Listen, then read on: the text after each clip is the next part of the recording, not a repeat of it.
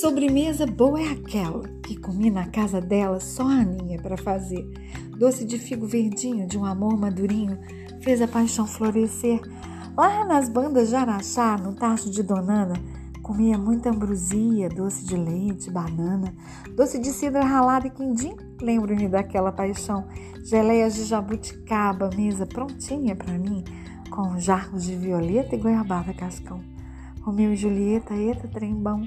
Na casa daquela danada que se chamava Aninha, descobri a bananada e todos os quitutes mineiros.